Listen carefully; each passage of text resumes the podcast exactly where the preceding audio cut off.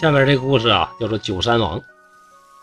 如果不看内容，只看名字的话，大家可能还会以为是不是哪路神仙叫九山王？其实不然呢。潮州府有这么一位老李，潮州府啊，大概就是今天山东菏泽这一块。老李家里边挺有钱的，但是呢，他家院儿啊不算太宽敞，房子不是很大。他宅子后面呢还有几亩荒园，也不知道这荒的园子这几亩地为什么就不开发，一直搁那荒废了。突然有一天来这么个老头，就说啥要住他家房子，而且拿出一百两银子做租金。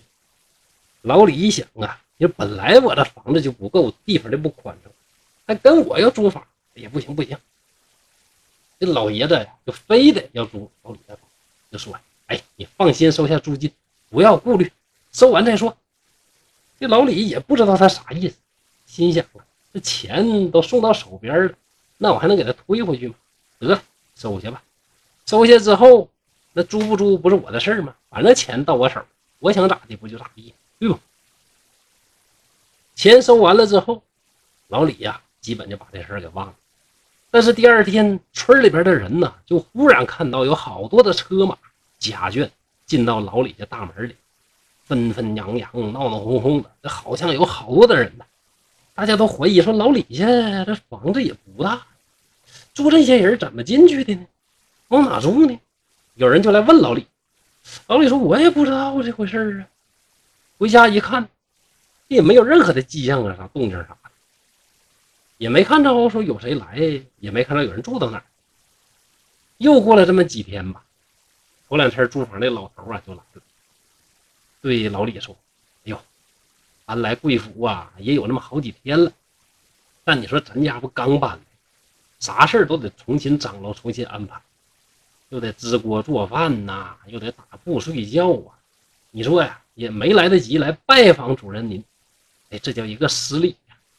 呃，今天呢，我叫我家的孩子们呢做了一顿便饭，您呢一定赏光过去坐一坐。”这老李一看人家这么热情，好吧，跟着去吧。这心里边也挺奇怪，你啥时候搬过来，搬哪儿去了？跟着去看看吧，到底咋回事？一会儿啊，跟着这老头啊，就走到了这自家后面的园子。只见房舍一片，非常的华丽，而且都是新盖的。难道说他是从现代穿越过去的？大型机械叼着那预装件到那咔吧咔吧搭积木。几天就搭好了，这么神奇吗？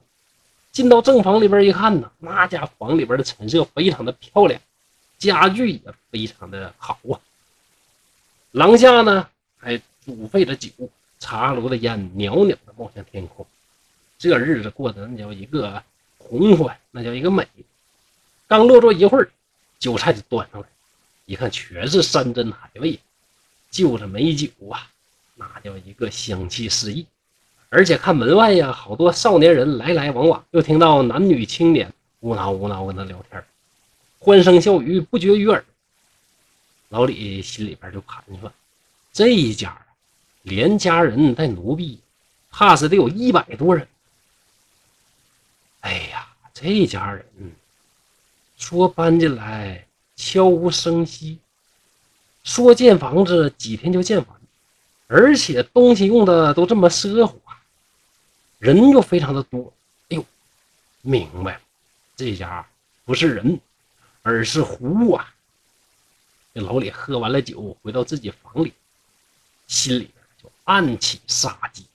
要说这老李也够狠，人家呢也没做啥错事也没说要害怕你，你非得杀人家干啥？但是，想到哪儿就做到哪儿。老李以后每次去集市上。悄悄地买回来一些硫磺烟硝，攒了能有几百斤，趁着后院啊大家不注意的时候，一点一点的都布置到后院。有一天，一看布置的差不多了，骤然点燃这些硫磺烟硝，顿时满园是火焰冲天，浓烟滚滚，烧的那味道是臭不可闻只听里边这个狐群呐乱叫之声惊天动地。嘈杂一片，那叫一个惨呐！烧了好一阵，大火才灭。进园里边一看，满园子都是烧死的狐狸，老的、小的、公的、母的，焦头烂额的，不计其数，死状凄惨。这老李呢，正搁那查着，看有没有一百多号。忽然呢，老头啊从门外进来，满脸的悲伤，又是愤怒又是难过，对老李说：“我呀，与你远日无冤，近日无仇。租你家荒园子，我都拿出来一百两的银子做租金。我还好心好意请你过去喝酒，也算对得起你。你怎么忍心把我全家都烧死？哎呀，奇仇大恨！”今生我一定要报！说完是愤然离去。老李一想：哎呦，那狐狸要报复人的话，那还不得作祟呀？没事往我院里扔什么砖头瓦块，加强防范吧。告诉家人呐，要注意。可是过了一年多的时间呢，啥动静都没有。这个时候啊，正好赶上顺治初年，那个时候天下还未大定，南明的势力啊还在南方呢。在那割据一方，而且北方呢还有很多反清的势力，山中盗贼群起。潮州这块呢也聚集了一万多人，官兵一下也剿灭不了。这老李家里边人多钱多，就老担心，哎呀，这些贼寇要是下山，那恐怕我家这么有钱，第一个不就得抢咱们吗？这可咋整？正为难的时候，这村里边来了一位算命的先生，字号啊叫南山翁。这人算命那叫准，算人的生死祸福，就像亲眼所见一样。无论是过去的事儿还是将来的，那掐上的都极准。一时间，这半仙儿声名呢大振。这老李想，赶快呀，我也把他请过来算算卦吧。这算命先生啊，就如约而来。一进屋，只见这个老先生呢。马上呢，这个脸上的神色呢变得凛然的非常庄重，特意整理了一下这个衣服，并且呢非常恭敬的问：“，哪位是这家的主人呢？”老李说：“我我是啊。”哎呦，您是这家的主人吗？哎呀，这算命先生呢，这倒头便拜。这老李呢大吃一惊，这这这什么意思？算命先生就说：“您呐。”您这是真命天子啊！这老李一听，他他他什么什么情况？胡说八道嘛，无稽之谈！什么真命天子？算命先生郑重其事的坚持的说。老李也半信半疑，心想：这算命先生都说算的特别准，难道我真有点儿这个九五之尊的这个命吗？哎呀，半信半疑，就对算命先生说：“哎呀，哪有白手起家成帝王？”算命先生说：“不然不然，自古帝王有多少出身匹夫的？你像汉高祖，对吧？刘邦以前是谁？以前是干啥的？不就是一个亭长吗？基本上是一个布衣。如果说他出身还行的话，你看后来那个朱元璋，那纯粹就是穷老百姓出身。有多少人生下来不是天子，最后当皇上？您呐，就是下一位呀。”老李呢，还是表示怀疑。但是心想啊，万一这事要是真，你看古代那是有道有德的明君，都是尊重人才，只有礼贤下士，那才能有前途。于是啊，就对这算命先生非常的恭敬恭敬，请他上座。这算命先生也不客气，就以卧龙来自居，就说了：“呃，主公啊，您这样啊，先准备甲胄几千套，弓箭几千副。”老李心想啊。这弓箭甲胄都能准备，那准备完了之后，我那没有人，谁穿谁戴呀？算命先生就说：“，主公您放心，我愿意为主公联合这些山头上的人马，订立盟约。你看陈胜当王的时候，不是先运作的吗？就说冒充狐狸跟他叫啊，陈胜当为王，陈胜当为王。然后呢，又搁那个鱼肚子里边啊。”这个埋字条，咱也玩这个。我呀，用一些方法宣扬，您就是真龙天子。那山里边那些将领士兵肯定前来响应啊，他们也在找主人呢，对不对？老李一听很高兴，得，先生啊，你按计划行事吧。甲胄的事儿啊，弓箭的事儿交给我，他就把家常的银子全都拿出来，一分钱都不剩，全都造了这个甲胄和弓箭，就准备起事过了几天，算命先生来说：“哎呀，是邪矣呀！凭借着大王您的福威，加上我这三寸不烂之舌，各山的头领都愿意归您指挥，任您做头领啊！”果然没出十天，就有数千人马前来归顺。老李便拜算命先生为军师，竖起大旗，设五色彩旗，占山为王，建造围墙，一时间声势大振。县官一看，这哪行啊？搁我这地盘一亩三分地闹事儿，赶紧带兵来剿。这县里边能有几个兵啊？算命这位呢，指挥着人马，轻松松的啊，就把官兵打得大败而归。县官害怕，赶紧报告给这个兖州的知州。兖州知州啊，就派兖州兵前来讨伐，结果算命先生啊，又指挥人马埋伏起来，将兖州兵打得大败，伤亡惨重。这县里市里边两级的官军呢，都没拿我们这位老李怎么样，这老李的声势就更大，纷纷这各路的人马纷纷来投奔，一下子就有了一万多人。老李一看，哎，可以。哎，此时不成王，更待何时啊？你也不想一想，那你的前辈朱元璋咋说的？深挖洞，广积粮，缓称王。你是这点人一线你都没占全，你就敢自称九山王了？哎呀，把这人想当，那也没人能拦得住啊！算命的这位呢，就筹马少，又谋划着呀，派了一支部队，抢劫了京城送往江南的军马。那个时候啊，南明的势力啊。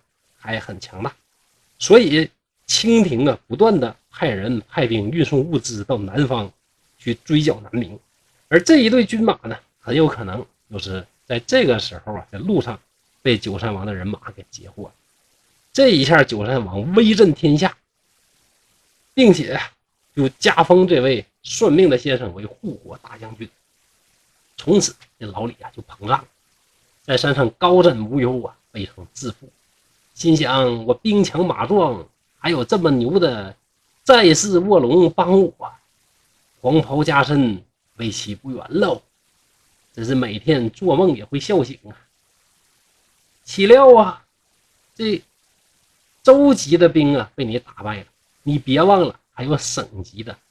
山东的巡抚啊，因为夺马一事，本来就已经准备进剿，就在进剿之前呢，又听到兖州兵败的报告。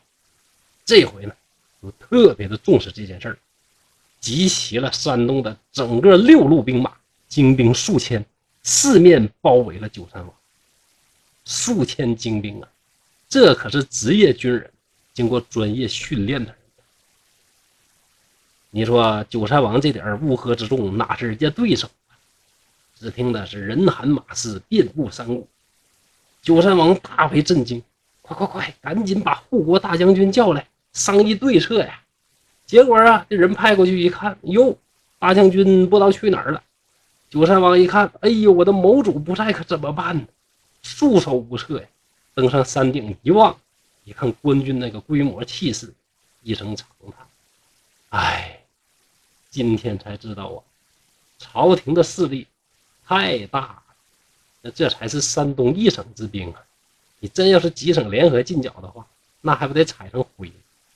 不久之后，官兵就攻破了山寨，老李也被擒了，一家老小是被满门抄斩。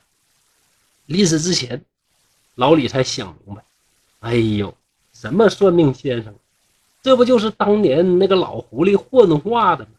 来杀害我的满门，报他当年的灭族之仇吗？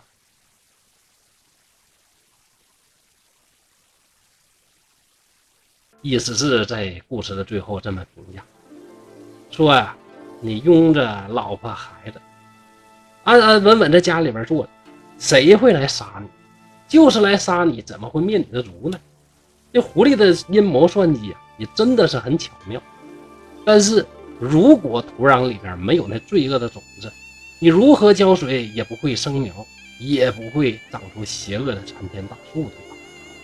你当初的时候。杀狐狸的时候，如此的残忍，你心里边早就埋下了这个道根呐。所以狐狸只不过是加速萌芽成长，从而对他施以报复而已。如果你在路边随便抓个人，就对他说：“你是未来的天子。”谁听这话不得吓跑？那个时候可不像现在呀，言论不自由啊。明明是诱导他干灭族的这个勾当，他竟然乐于相信，妻小全都被杀，啊，不是活该吗？人呐，听到这些荒诞之言的时候，刚开始啊感觉很愤怒，听着听着呢就疑惑了，再听再听就相信了，直到身败名裂才知道错，大致和这故事相似了。在《聊斋志异》当中，很多故事以鬼狐作为背景，但是如果您把鬼狐换成活生生、实实在在的人，您就会发现呢，在我们身边，同样的故事太常见了，所以有人呢就把《聊斋》的。称之为鬼狐现实中，比如说我身边就曾经发生过这样的故事：有一位小有财力的一个哥们儿啊，偶然偶然有一次呢，投资股票市场，随意选了一只股票，结果呢，刚买就涨停了，连续涨停好几天。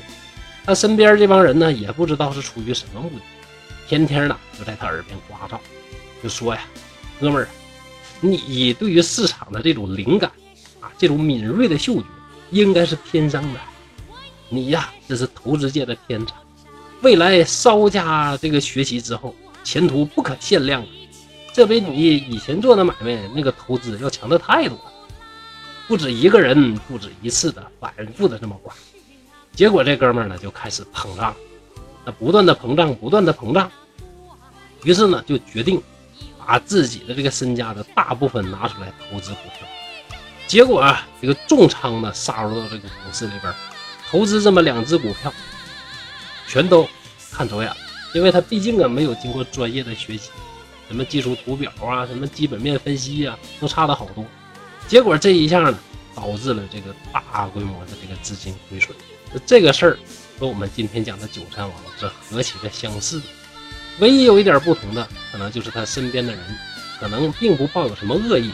只是单纯的为了说好话，与人处好关系而已吧。但是啊，蒲松龄说的非常好，如果你没有种下这个种子，最初不是抱着一个特别贪婪的心态进入这个市场的话，那你又怎么会遭受如此惨重的损失？另外啊，这周边的人在夸你的时候，有的时候捧杀比骂你呀对你的伤害。更大，所以面对别人呢对你的如潮好评的时候，你也要仔细思考一下，那这些好评对你究竟有没有真的实在的意义或者鼓励作用？只有看清形势，看清自我，你才能准确的把握你的人生。您说对不对？所谓读万千故事，悟人生哲理，这也是刘侃山为大家讲故事的初心。希望大家能够继续关注东北话趣说聊斋其他的精彩故事。刘侃山在沈阳祝大家幸福快乐。